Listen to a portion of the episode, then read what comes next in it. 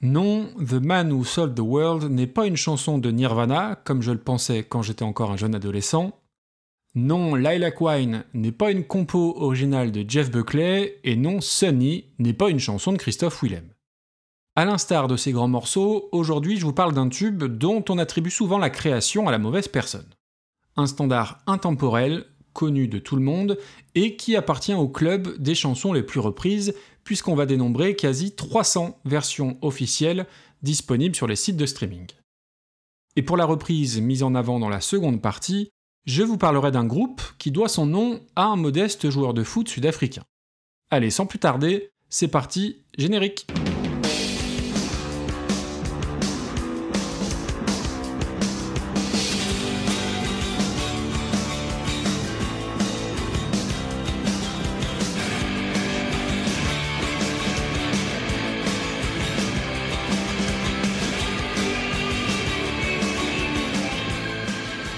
Salut tout le monde et bienvenue dans un nouvel épisode de Recoversion, le podcast des meilleures reprises.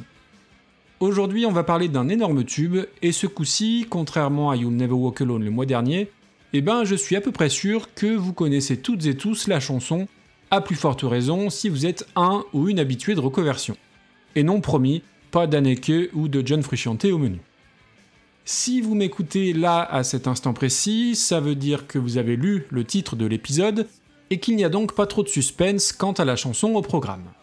Mais si vous êtes fidèle du podcast, vous attendez aussi avec impatience que je me vautre lamentablement sur la prononciation du titre en question, qui combine tout ce que les Français adorent dans la langue anglaise, le combo infernal du H aspiré et du TH avec la langue entre les dents.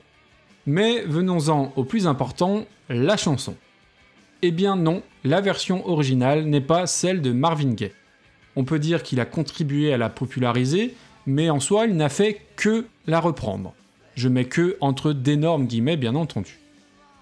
Mais comme il l'a reprise très peu de temps après la sortie de l'original et avec un certain génie, l'imaginaire collectif lui attribue la paternité du titre depuis tout ce temps. I Heard It Through the Grapevine, ça y est, je l'ai dit, n'est donc pas de Marvin Gaye et sa version n'est même pas la première reprise enregistrée. Et pour ne rien arranger à notre petite affaire, la toute première version enregistrée de I Heard It Through the Grapevine n'est absolument pas la première à avoir été commercialisée. Alors c'est souvent le cas dans les années 60, il est fréquent de voir des reprises sortir officiellement avant même les originales. On est à l'époque faste des labels et des grosses maisons de disques anglo-saxonnes, la Motown en tête, bardées d'armées de producteurs proposant des chansons quasiment sous la forme de catalogue à une multitude d'interprètes divers et variés. C'était le cas de Sunny. Si vous ne l'avez pas écouté, je vous renvoie à l'épisode 60 où je vous expliquais que la version composée par Bobby Hebb et chantée par lui-même était sortie après la reprise de Miko Hirota.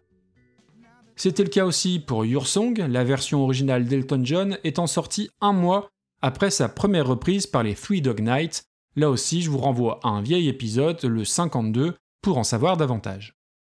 Donc pour le titre qui nous intéresse aujourd'hui, on va tenter de suivre la chronologie de la création musicale plutôt que la chronologie du music business. Nous sommes en 1966 lorsque Norman Whitfield et Barrett Strong composent ensemble une chanson I Heard It Through the Grapevine. Pour la petite histoire, si on traduit littéralement le titre, cela donne Je l'ai entendu à travers la vigne. Mais ça n'est évidemment pas une chanson sur les vignerons, le terme grapevine prenant ici le sens de rumeur. Norman Whitfield est un auteur, compositeur, producteur américain, un des pontes de la Motown, et Barrett Strong est un auteur américain, mais aussi un chanteur reconnu. S'il est très connu pour avoir collaboré pendant plus de 20 ans avec Norman Whitfield, Barrett Strong est aussi le premier artiste à décrocher un hit avec la Motown, Money That's What I Want, à l'âge de 18 ans en 1959.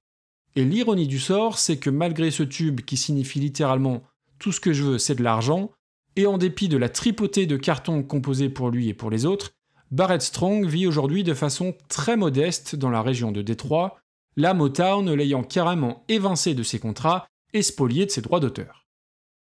Norman Whitfield et Barrett Strong créent ensemble I Heard It Through the Grapevine en 1966, la font enregistrer à plusieurs artistes, dont Smokey Robinson and the Miracles, dès le mois d'août 1966, et dont voici un extrait.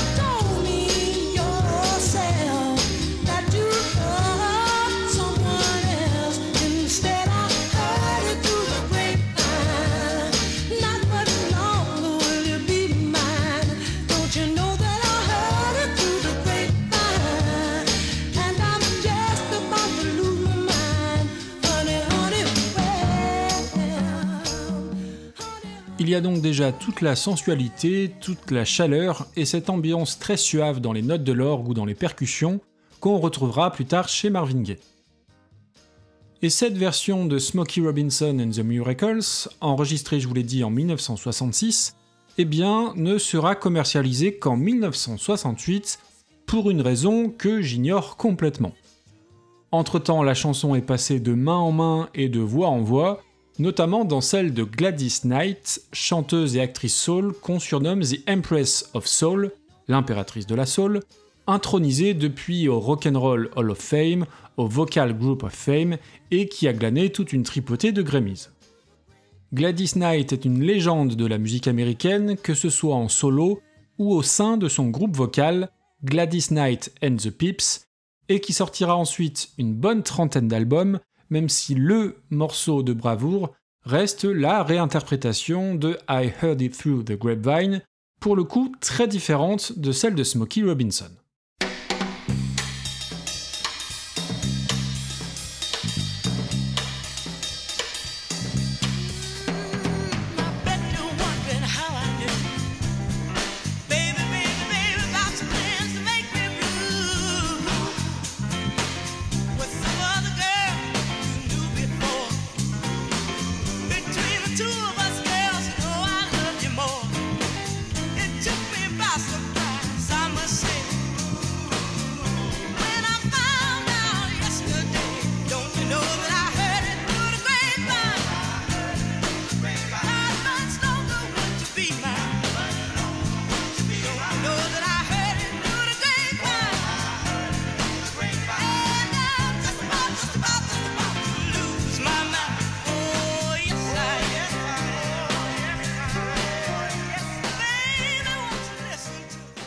La version de Gladys Knight and the Peep sort en juin 67, et si on l'a oublié aujourd'hui, eh bien à l'époque c'est un grand succès, du moins aux États-Unis, puisqu'elle parvient à se hisser à la deuxième place du Billboard américain. Sa réinterprétation tire, je trouve, plus vers le gospel que vers la soul, et sur les différences entre ces deux styles musicaux, je vais citer Mishka Asayas qui disait dans un de ses récents Very Good Trip que la soul est finalement le passage du gospel religieux et sacré à la musique profane et charnelle.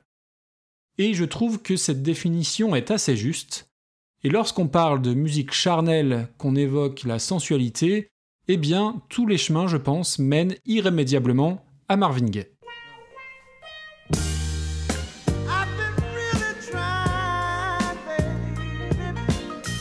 Il y a généralement très peu de choses en musique qui font consensus. Alors j'ai pas d'études là-dessus, mais Marvin Gaye me semble être la voix masculine suave et sensuelle par excellence, et je crois pas que ça fasse tellement débat. J'en veux pour preuve le nombre de films, de comédies, de séries où le petit son que vous venez d'entendre, l'intro de Let's Get It On, est utilisé pour définir un moment un peu langoureux ou lascif. Alors évidemment, c'est très réducteur de résumer Marvin Gaye à ça, lui se défendra d'ailleurs une bonne partie de sa carrière de ce statut de sex symbole, parce que c'est avant tout un artiste hors du commun. Je vous invite à écouter, si ça n'est pas déjà le cas, son album What's Going On en 1971, régulièrement cité à juste titre comme l'un des plus grands disques de musique jamais enregistrés. Marvin Gaye enregistre sa version de I Heard It Through the Grapevine au printemps 1967, mais elle ne sera commercialisée qu'en octobre 68, et dès lors, c'est sa reprise qui sera le maître étalon puisque sa cover s'installe dans tous les tops des charts des deux côtés de l'Atlantique.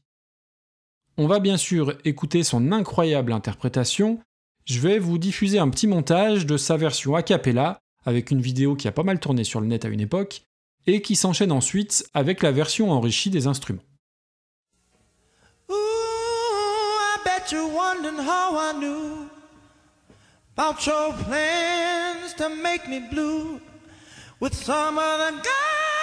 You knew before. Between the two of us guys, you know I love you more. It took me by surprise, I must say, when I found out yesterday. Don't you know that I heard it through the grapevine? Not much longer would you be mine. Oh, I heard it through the grapevine.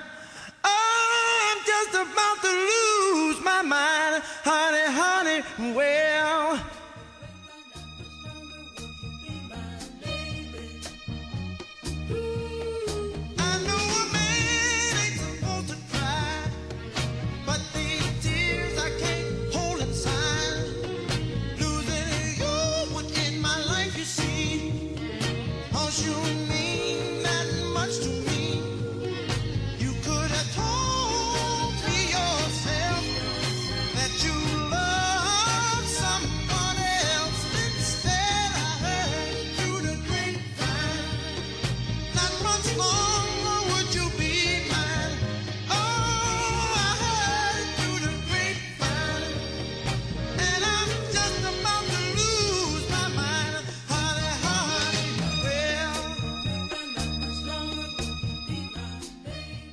franchement qu'on puisse être insensible à la voix de Marvin Gaye, et quand on entend sa version, eh bien on comprend pourquoi elle a relégué au second plan les versions de Gladys Knight ou de Smokey Robinson, tant il transcende le morceau par sa voix de velours, qui lui vaudra le surnom du prince de la soul.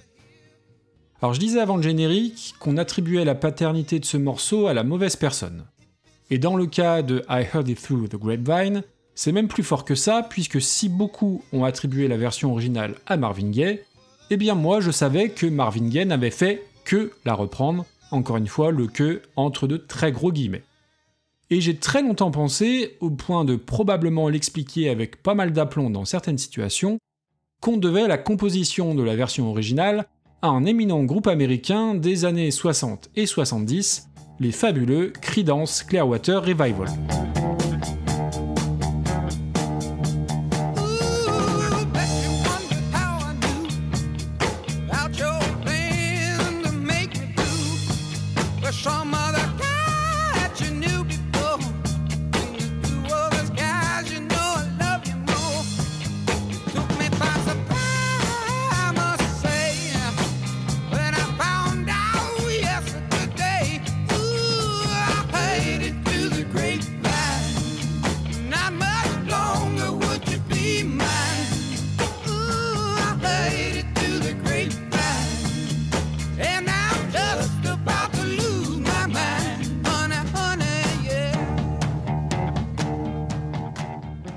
La version des Creedence est l'une des plus connues, elle date de 70 sur un de leurs albums phares, Cosmos Factory, et s'étire sur plus de 11 minutes avec un super pont instrumental et bien psychédélique. Je vous la mettrai dans la playlist de l'émission pour que vous fassiez une idée. Alors oui, I Heard It Through the Grapevine est une chanson qu'on a entendue à toutes les sauces, dans les séries, dans des films et dans des pubs aussi. Alors les plus vieux se souviendront peut-être de la pub pour le jean 501 avec Nick Kamen, star anglaise des années 90, qui se déshabille dans une laverie. Mais dans la pub, ça n'était pas la version de Marvin Gaye qui était diffusée, pour la simple raison que ça coûtait trop cher, même pour une marque comme Levis. Au rayon des autres artistes ayant repris la chanson, citons pêle-mêle Amy Winehouse, Elton John, Ella Fitzgerald, Ike et Tina Turner, Garou, Gilbert Montagnier, pour citer les plus connus, mais aussi donc par un groupe anglais dont je m'apprête à vous parler. Et là, on oublie tout de suite la sensualité et la suavité de la chaude voix de Marvin Gaye, puisqu'on va parler de petits britanniques joufflus au teint rougeau et à l'énergie très très communicative, les Kaiser Chiefs.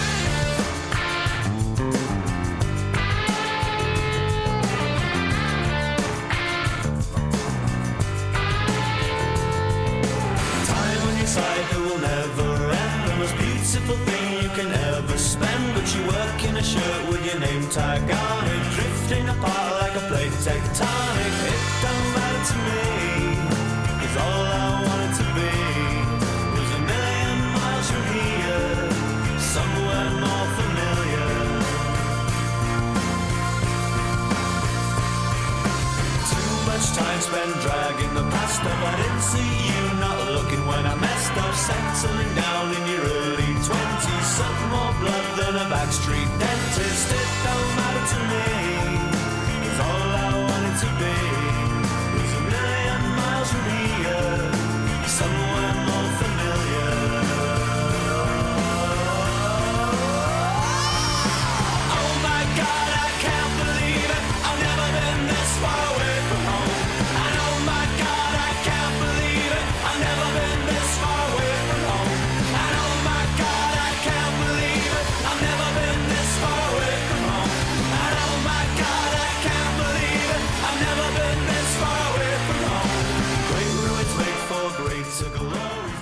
Alors non, les Kaiser Chiefs ne sont pas le meilleur groupe anglais du siècle, ils n'ont probablement jamais été le meilleur groupe à aucun moment donné.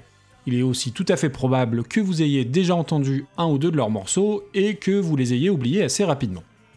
Alors vous allez me dire, mais pourquoi en parler justement?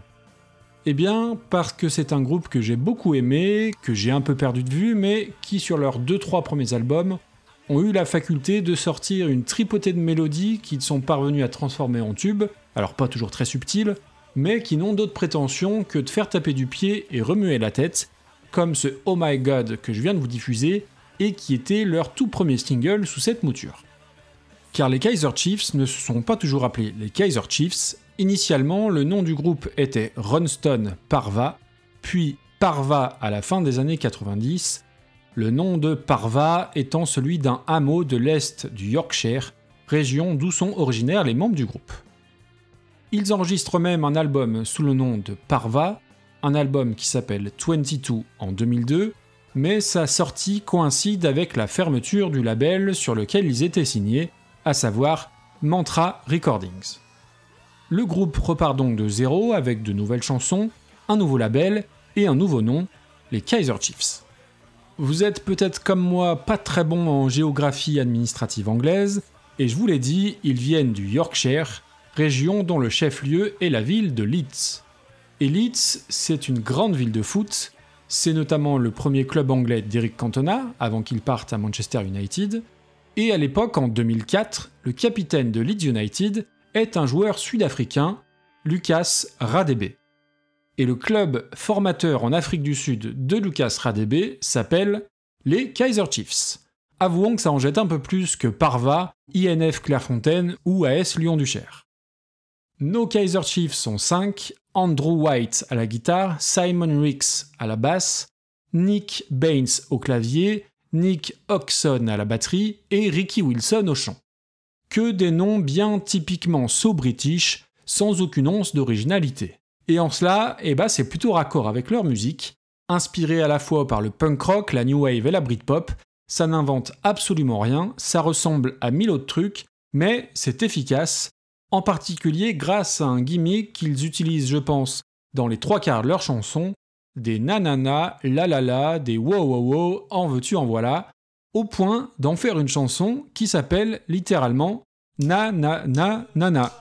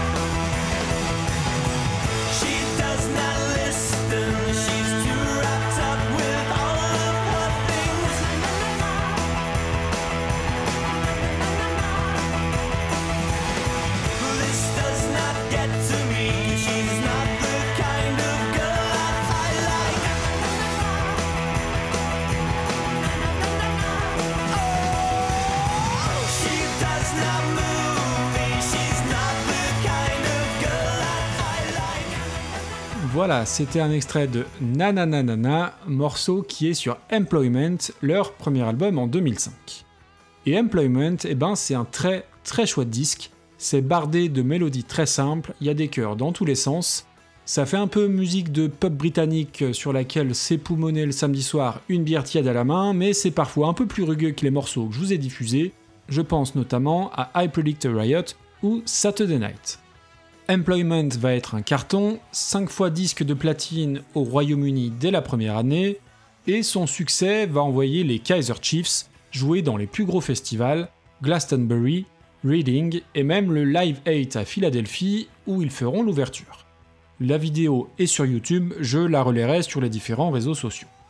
Les Kaiser Chiefs enchaînent assez rapidement sur un deuxième album dès 2007, Yours Truly Angry Mob, qui va reprendre les mêmes ingrédients, à savoir des mélodies pour la plupart en majeur, très Britpop dans l'esprit, des gros refrains très faciles à retenir, et toujours avec des gros chœurs un peu tarte à la crème, mais qui encore une fois marchent à tous les coups. Les Britanniques nous refont le coup des hymnes un peu débiles mais fédérateurs, comme sur le morceau qui ouvre l'album et qui fut choisi comme premier single, Ruby.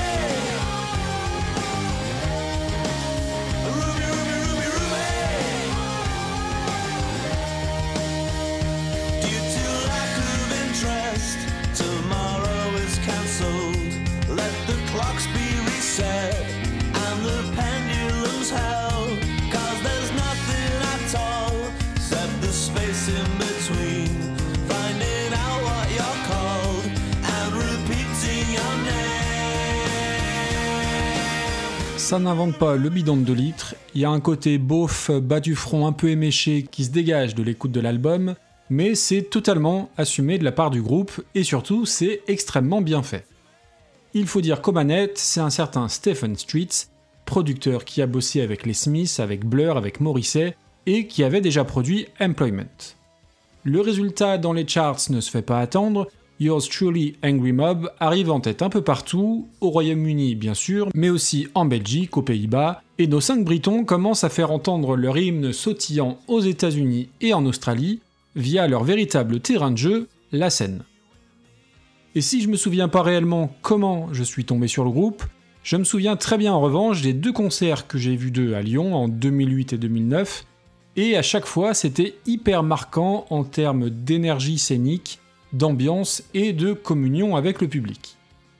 Entre un batteur choriste qu'on entend beaucoup, c'est lui qui se charge de tous les nanana et wow wow, et Ricky Wilson le chanteur, qui est rouge pivoine au bout d'une chanson, et qui va sauter dans tous les sens pendant tout le concert, et eh ben j'en garde vraiment de super souvenirs. Alors c'était pas toujours très juste, mais dans la générosité proposée, c'est le genre de détail dont on se fout complètement tant on passe un super moment. À ce moment-là de leur carrière, ils font les premières parties de U2 et parviennent à remplir des salles de 30 000 personnes en tête d'affiche. Démonstration avec un de mes morceaux préférés en live, Heat Dies Down.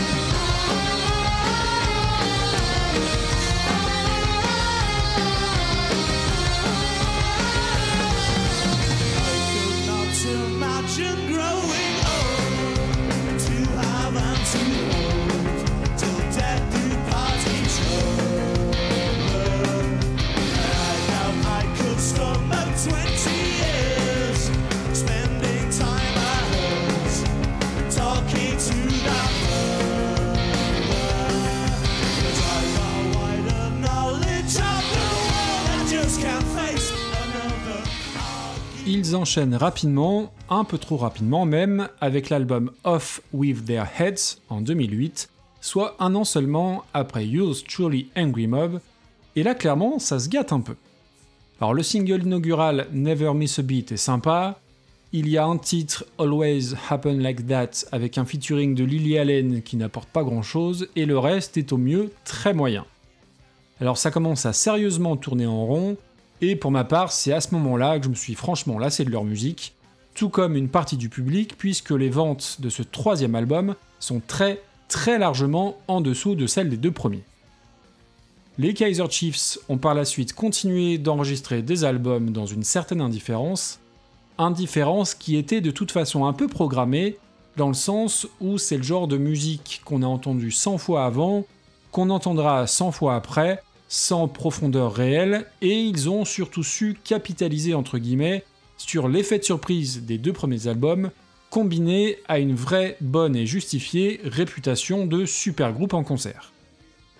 Alors si je n'ai pas écouté leurs derniers albums, je sais par contre que si d'aventure ils repassaient dans le coin, eh bien j'irai très certainement de nouveau les voir, même si oui, ce sera sans doute les vieux morceaux qu'on attendra tous, et ça c'est toujours un peu triste, lorsqu'on se positionne du côté de l'artiste. On arrive tranquillement au dernier morceau, et donc leur reprise du classique soul, I Heard It Through the Grapevine, que j'avais utilisé pendant une saison comme générique du podcast, et c'est pour ça que je vous disais dans l'intro que vous l'aviez certainement déjà entendu si vous étiez fidèle de l'émission. Alors on va se mettre d'accord tout de suite, non, elle n'est évidemment pas meilleure que celle de Marvin Gaye, elle n'est pas meilleure que la version des Creedence, elle est peut-être même pas meilleure que la version de Gilbert Montagnier, mais elle est relativement inattendue dans le sens où c'est un groupe de rock typiquement british qui vient se frotter à un standard soul assez loin de son répertoire habituel. Et ils le font avec leurs armes, c'est-à-dire du second degré, des chœurs, des wow-wow, et l'utilisation d'une cobelle que n'aurait pas renié Christopher Walken pour celles et ceux qui auront la référence. Et si vous n'avez pas la référence, tapez More Cowbell dans YouTube et vous comprendrez. La reprise des Kaiser Chiefs s'inscrit dans une compilation caritative pour une association qui s'appelle War Child, qui vient en aide aux enfants touchés par la guerre et plus particulièrement en Irak. La compilation en question s'appelle Help a Day in Life, qui voit toute la scène pop-rock anglaise reprendre des classiques ou chanter des inédits. Tous les morceaux sont enregistrés le 9 septembre 2005 et on est donc à fond dans la période faste des Kaiser Chiefs. On retrouve également sur l'album Keen, Razorlight, les Manic Street Preachers, Elbow, Block Party, les Baby Shambles, donc pas mal de noms qui fleurent bon le début des années 2000.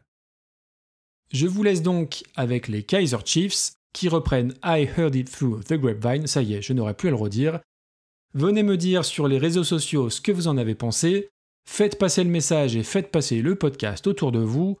On se retrouve le mois prochain pour un nouvel épisode, et d'ici là, bonne écoute. Ciao ciao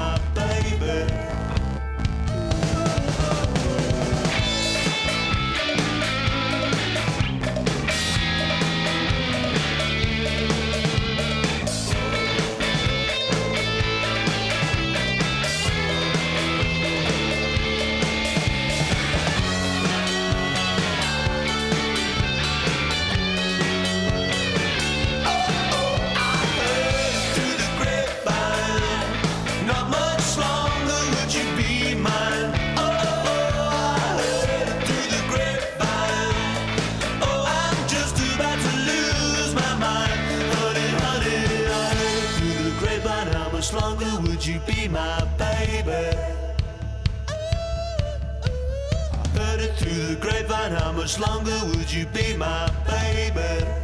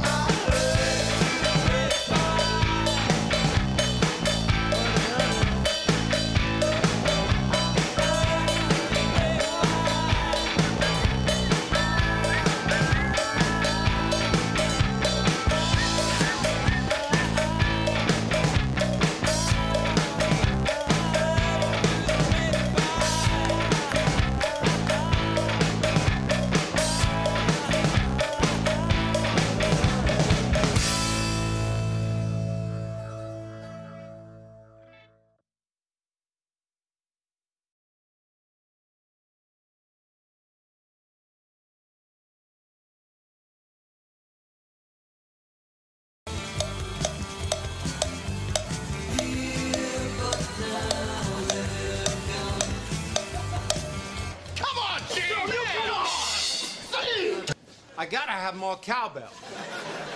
Don't blow this for us, Gene! And if Bruce Dickinson wants more cowbell, we should probably give him more cowbell. Say, baby. But the last time I checked, we don't have a whole lot of songs that feature the cowbell. I gotta have more cowbell, baby. I think if I, if I just leave and uh, maybe I'll come back later and we can lay down the cowbell. Come on, baby. Gene, wait!